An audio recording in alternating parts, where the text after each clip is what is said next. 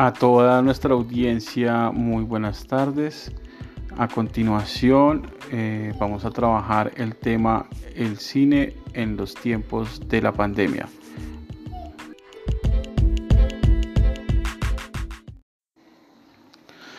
Bueno, para todos es muy, muy, muy sabido y muy conocido el tema de las dificultades que ha tenido el sector cinematográfico, particularmente con Em, el COVID-19 y el cierre de todas las salas de cine en el mundo.